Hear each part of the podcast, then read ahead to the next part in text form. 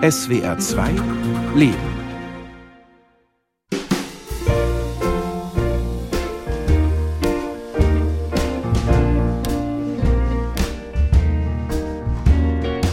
Wir wollten Rockstars werden, Tour de France-Sieger oder Hollywood-Schauspieler, Olympiasieger, Bundeskanzler oder Milliardär, Jugendträume. Wir alle hatten sie einmal, die einen nur kurz, die anderen noch etwas länger. Wir wollten zum Mond fliegen oder wenigstens mit dem Mofa die Welt umrunden. In der Jugend hatten wir hochtrabende Pläne, Lebensziele, Träume.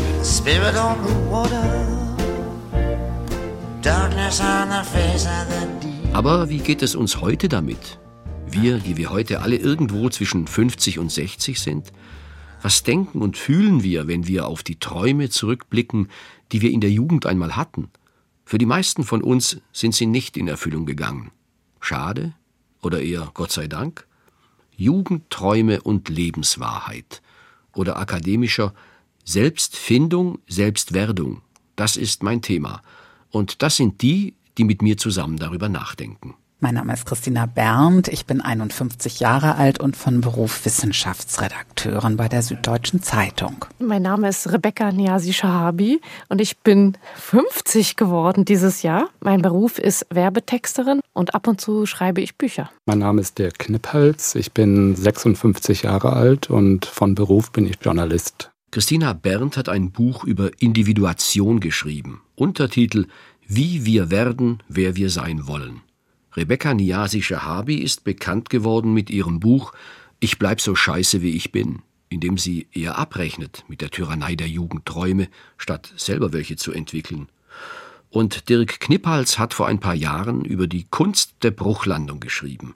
Ein Buch auch über den Umgang mit geplatzten Lebensträumen. Ich habe mich eigentlich gesehen als Entwicklungshelferin in Afrika oder so etwas, irgendwas Soziales, die Welt unglaublich verbessern. Davon habe ich geträumt, dass ich sowas mal machen würde. Und ich hatte nämlich auch einen, und zwar war mein Traum, dass ich irgendwie in die Forschung gehe und dann herausfinde, wie man Querschnittsgelähmte wieder gehen machen kann. Und ich hatte dazu sogar auch eine ganz konkrete Vorstellung, weil ich dachte, das kann kein großes Problem sein. Und ich werde es herausfinden, wie es geht. Ich hatte einen Jugendtraum. Das war Popstar. Das habe ich dann auch ausagiert in der Jugendklicke, aber nicht mit richtigen Instrumenten. Wir haben Playback-Auftritte mit Gitarren aus Spanholz auf dem Dachboden von Olaf Sichtermann gemacht. Aber da gab es richtige Konzerte. Da waren dann auch Zuschauer da und das war alles ein bisschen peinlich im Nachhinein. Das war also mit 13, 14. Es gab damals die Sendung mit Ilja Richter, Disco 76, 77. Das haben wir immer gesehen und dann haben wir das nachgespielt. I hear your name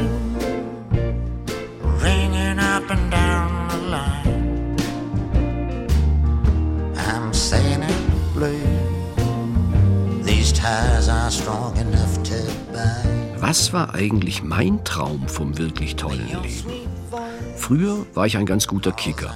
Ja, und mein geheimer Wunsch war es tatsächlich einmal, Fußballprofi zu sein. Nicht nur irgendeiner, sondern einer, der in der letzten Minute des Endspiels das entscheidende Tor erzielt. Per Fallrückzieher. Und dann in die Fankurve. Mich bejubeln lassen. Als ich 15, 16 war, hatte ich oft diese Fantasie. Und später wollte ich dann Schriftsteller sein einer, der bedeutende Werke produziert und auf den man hört. Aber was ist aus unseren Träumen geworden? Der Traum hat sich irgendwie verflüchtigt. Ich kann gar nicht sagen, wann er aufhörte, geträumt zu werden. Und ich würde schon sagen, ein bisschen arbeite ich immer noch dran, die Welt zu verbessern. So zumindest sehe ich den Beruf der Journalisten, dass wir schon mit dem, was wir tun, natürlich beitragen können. Skandale aufdecken, Probleme fokussieren, Lösungen aufzeigen. Das sind natürlich alles Dinge, mit denen man die Welt im Kleinen auch verbessern kann. Das ist interessant. Was ich heute bin, hat ja wirklich gar nichts damit zu tun. Ich bin nicht einmal Ärztin. Und woran kann das liegen? Ja? Also darüber bin ich selber erstaunt, dass ich nichts in diese Richtung unternommen habe. Es ist offensichtlich so, dass ich mir das nicht zugetraut habe. Und ich hatte auch überhaupt kein Beispiel in meiner Familie, wo sich irgendeine Person damit beschäftigt hat.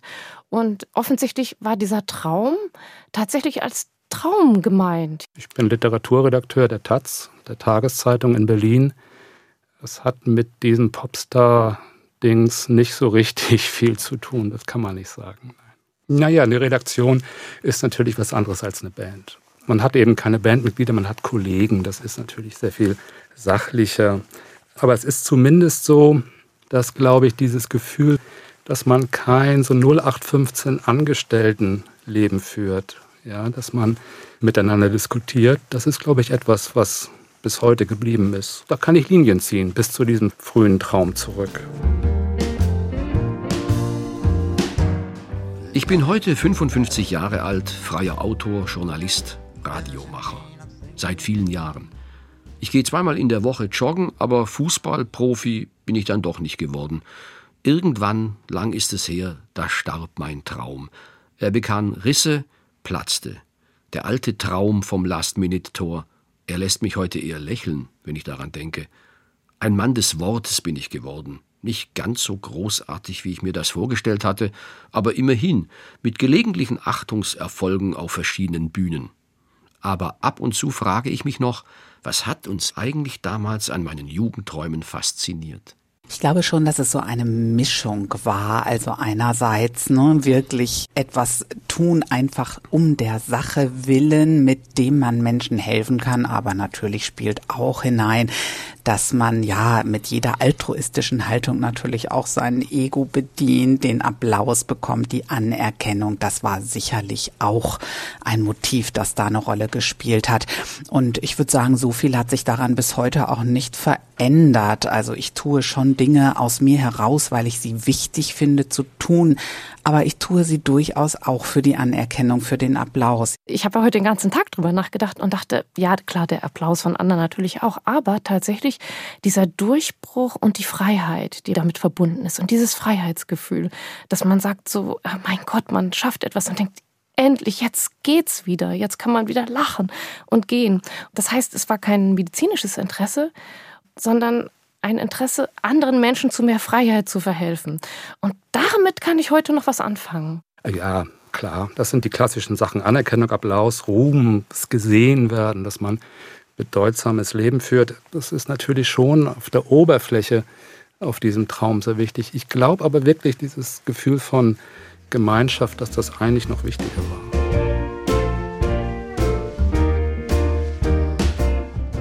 Ich erinnere mich an ein leises Gefühl der Verzweiflung als eigentliche Quelle meines Traumes, an den Wunsch, irgendwann werde ich aus meiner Verkanntheit aufsteigen, die ganze Welt wird mich bestaunen, ja, ich werde groß rauskommen.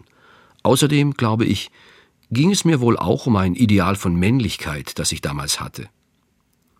Angela Merkel soll ja einmal gesagt haben, ihr Jugendtraum sei gewesen, eine Eiskunstläuferin zu sein – es gibt eine These, die sagt, Jugendträume hätten immer mit Zielen zu tun, die man nicht erreichen kann.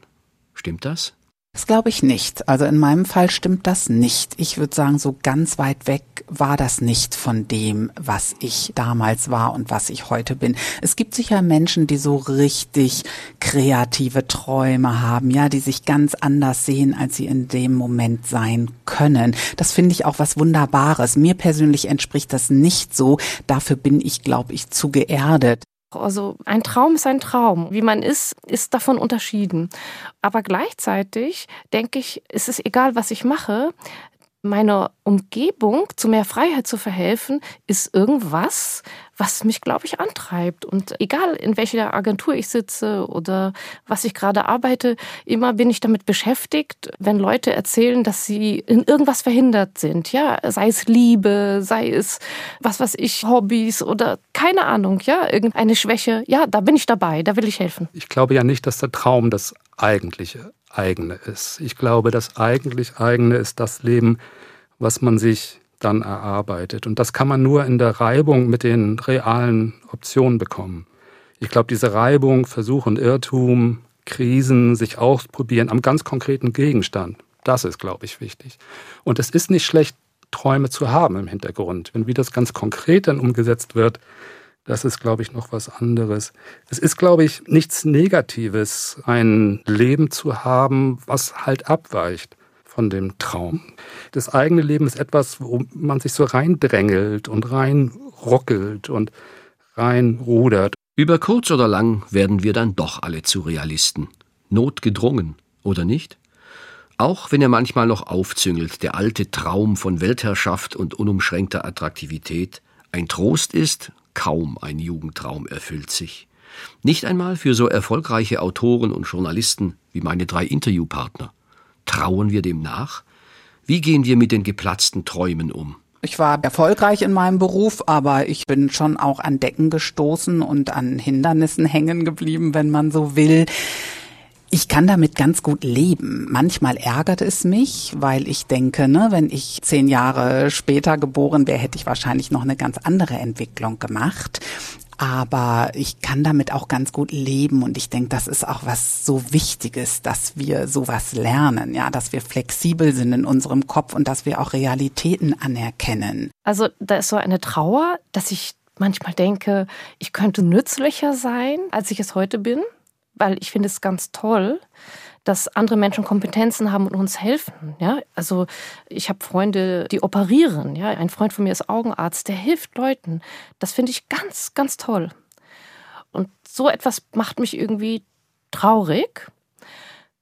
Und gleichzeitig bin ich glücklich, weil ich dann denke, dass wenn man einen Traum hat und diesen Traum der Realität aussetzt, dann wird er an Glanz verlieren das bleibt nicht aus. Ich bin heilfroh, dass er sich nicht erfüllt hat. Ich meine, Popstar, das ist doch ein ganz seltsames Leben. Ich kann mir das real nicht vorstellen. Zumal ich inzwischen ja auch einige Leute kenne, die Musik machen. Und das ist natürlich längst nicht so glamourös, wie man sich das real vorstellt. Also ich bin heilfroh, dass das mir was anderes geworden ist.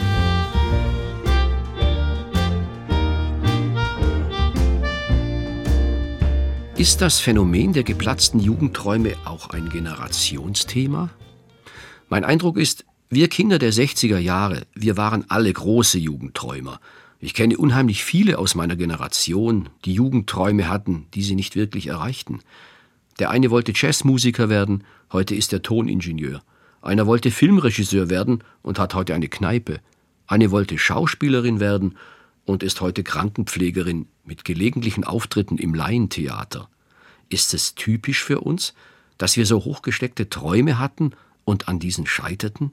Sind wir eine enttäuschte Generation? Ich glaube, dass das sehr typisch ist für diese Zeit, diese großen Träume zu haben, weil das einfach eine Zeit war, ja, deutlich nach dem Krieg, wo sich die Welt eröffnete.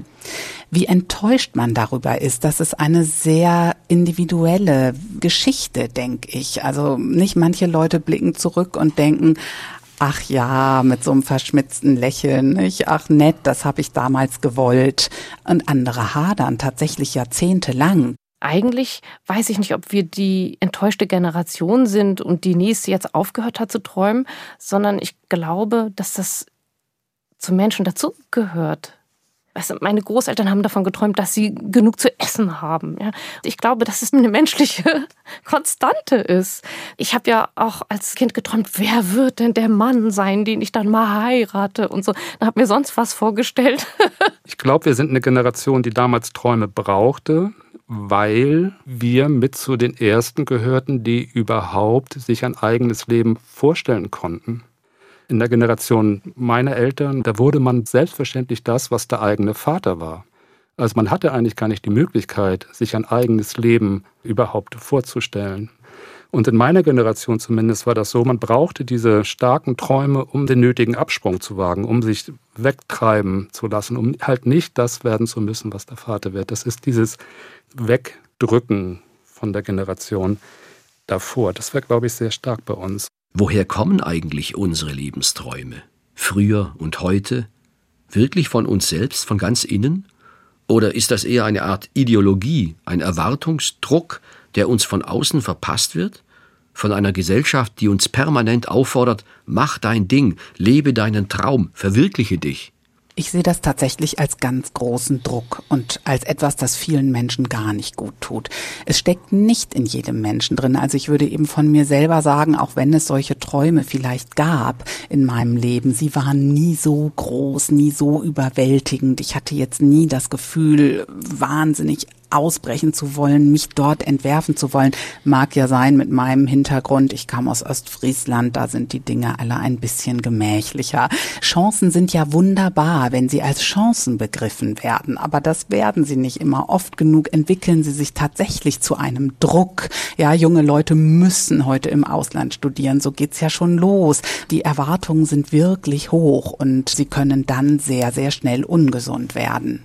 Oh ja, den Stress gibt es auf jeden Fall. Ich glaube, da ist die nächste Generation irgendwie noch viel betroffener als wir. Nämlich, dass man sagt, wenn du einen Traum hast, dann musst du ihn verwirklichen.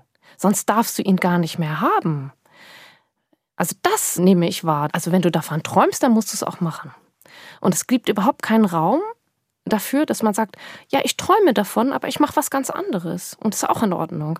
Und da glaube ich, dass die Vorstellung davon, dass wenn sich der Traum erfüllt, dann sei alles in Ordnung, die haben inzwischen ganz viele Leute. Und das führt so eine Wenn-Dann-Komponente im Leben ein. Also die sehe ich ja dauernd, weil ich in der Erwerbung arbeite. Ja? Und die halte ich für sehr fatal. Diese Jugendträume, es gibt ja die Vorstellung, dass gerade diese Träume uns gehören und dass sie aber erst durch den Kontakt mit der Realität korrumpiert werden. Ich sehe das, glaube ich, ein bisschen anders. Ich glaube, dass diese Träume etwas sind, was einem teilweise implantiert wird, was man abschütteln muss. Das sind Medienbilder, das sind auch literarische Fantasien, die man auslebt. Und ich glaube aber, dass das Leben eigentlich dann erst anfängt, wenn diese Träume, ich will nicht sagen, ad acta gelegt sind, aber wenn sie transzendiert sind, wenn man sehen kann, was davon einen tragen kann und was eben auch nicht.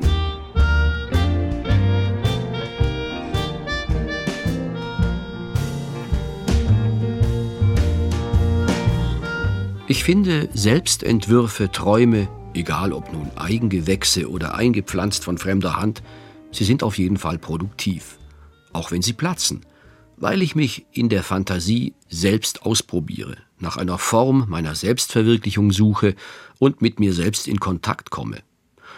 Wenn sie platzen, dann kommt eben die Zeit für Plan B, dem wir alle irgendwann gefolgt sind. Wie haben wir unseren wirklichen Weg gefunden? Welche Rolle spielen unsere Begabungen, Erfahrungen oder auch Lebenskrisen? Welche Faktoren bestimmen unseren Lebensfahrplan? Was lässt uns werden, wer wir werden?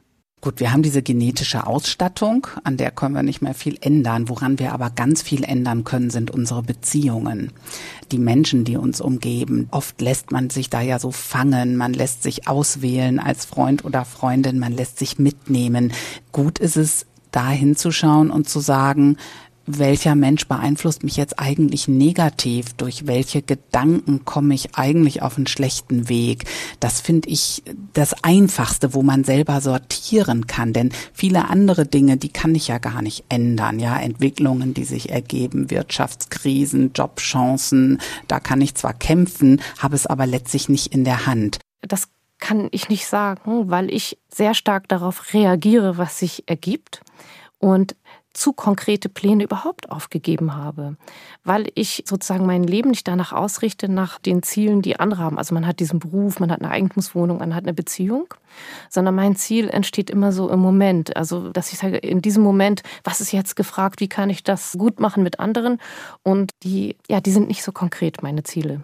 Und deswegen bin ich fast die falsche Ansprechpartnerin weil ich bin fest davon überzeugt, dass ein Ziel niemals das Glück bringen kann, was man sich davon verspricht. An Gene glaube ich nicht richtig. Erbmasse, das ist einfach nicht, woran ich stark glaube. Ich glaube eher, dass man Aufträge ausagiert, auch unbewusst, Aufträge, die die eigenen Eltern an einem gegeben haben. Es hängt eigentlich sehr, sehr viel ab von den Kontexten, in denen man sich bewegt. Die Wirklichkeit hat sich geändert in den 40 Jahren, die ich überblicken kann die Möglichkeiten sind größer geworden. Und darauf kommt es drauf an, dass man nicht mit 15 schon wissen muss, was man bis zur Rente macht. Dass man nicht eingepresst wird in Strukturen, die das für einen bestimmen, sondern dass man da flüssiger wird.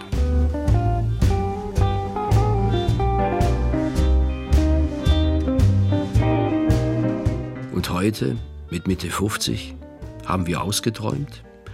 Vielleicht gibt es ja gar nicht nur den einen großen Jugendtraum, sondern immer wieder neue Lebensabschnittsträume. Ich habe den Traum, noch viel zu sehen, noch viel zu durchdenken, mir noch viel zu erwandern und noch reicher zu werden an Lebenserfahrungen. Ich habe tatsächlich keinen großen Traum. Mir gefällt das eigentlich, was ich tue. Ich mag mich entwickeln in kleinen Schritten. Ich mag mal andere Dinge tun, nicht die Art, wie ich arbeite, noch mal weiterentwickeln, andere Prioritäten setzen, andere Umgebung schaffen. Aber ich habe keinen großen Traum, wo ich so denke, das muss ich unbedingt noch mal tun. Wenn ich jetzt heute ne, eine Krebsdiagnose bekomme und weiß, ich habe noch ein Jahr zu leben, da gäbe es jetzt nicht die Liste, die ich unbedingt abhaken möchte möchte. Ich habe keine Träume, sondern ich versuche, mich mit dem zu beschäftigen, was gerade bei mir los ist. Also ich fange zum Beispiel ein neues Buch an und dann merke ich so eine Unzufriedenheit, dann denke ich, ach, das ist jetzt gerade nicht gefragt, also lasse ich den Gedanken los, dass ich unbedingt wieder was veröffentlichen muss, ja. Und dann denke ich, aber was könnte es sein? Ah, irgendwie, jetzt ist der Garten, dann mache ich das oder jetzt ein Podcast, dann mache ich, ja, das ist mein Wunsch. Mein Wunsch ist herauszufinden, was mich jetzt gerade beschäftigt und dann dafür Zeit zu haben, das auch zu tun. Na gut, ich habe immer den Traum von einem Zimmer für mich alleine, in dem ich in Ruhe lesen und schreiben kann, wie so eine Mönchszelle, in der ich völlig isoliert bin von der Außenwelt, in der nichts reinkommt, ganz oben auf dem Berg. Aber ich bin gleichzeitig sehr froh, dass das nie eintreten wird. Das sind so Wunschfantasien, die man so hat. Und in Wirklichkeit viel interessanter ist es doch immer, unter Leuten zu sein und sich mit anderen Leuten zu treffen und zu unterhalten. Vielleicht wäre ja Zufriedenheit der beste Lebenstraum. Nicht weltberühmt, auch nicht nonstop glücklich, sondern einfach nur zufrieden zu sein. Klar. Aber für mich leider ein doch eher unerreichbarer Zustand. Wahrscheinlich so ähnlich wie für Angela Merkel Eiskunstläuferin zu sein. Denn irgendwas arbeitet immer in mir, ist unruhig oder macht mich angespannt. Trotzdem eine schöne Idee. Zufriedenheit. Ja, das hat was. Ich denk mal drüber nach. Also Luftschlösser zu bauen macht wirklich unzufrieden. Sich eine Hütte bauen, die man dann auch wirklich umsetzen kann. Prima. Dann kann man eben am Ende sagen, jetzt bin ich zufrieden, ich habe es erreicht. Aber da sollte man eben auf sich aufpassen. Man muss wirklich selber auf sich aufpassen, dass man nicht Opfer seiner Träume wird. Ich würde das Wort Zufriedenheit natürlich auch nicht benutzen, weil es dann auch zu einem Ziel wird und damit zur Funktion. Ja, also die Zufriedenheit um ihrer Selbstwillen zu erreichen, ist eine Funktion. Und ein Gefühl ist keine Funktion. Und ich würde gerne in Übereinstimmung mit meinen Gefühlen kommen. Ich finde, je älter ich werde, dass das ganz tolle Leben nicht stattgefunden hat. Also nicht das Leben, was ich mir erträumt habe, sondern ein lebbares, reales, schönes Leben bisher. Und ich hoffe, dass das noch lange so weitergehen wird.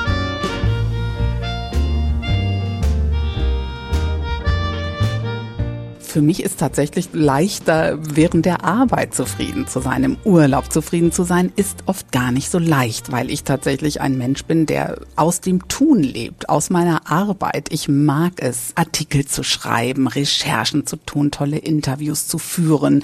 Und wenn ich das dann geschafft habe, ja, wenn ich so kleine Projekte abgeschlossen habe, dann bin ich zufrieden.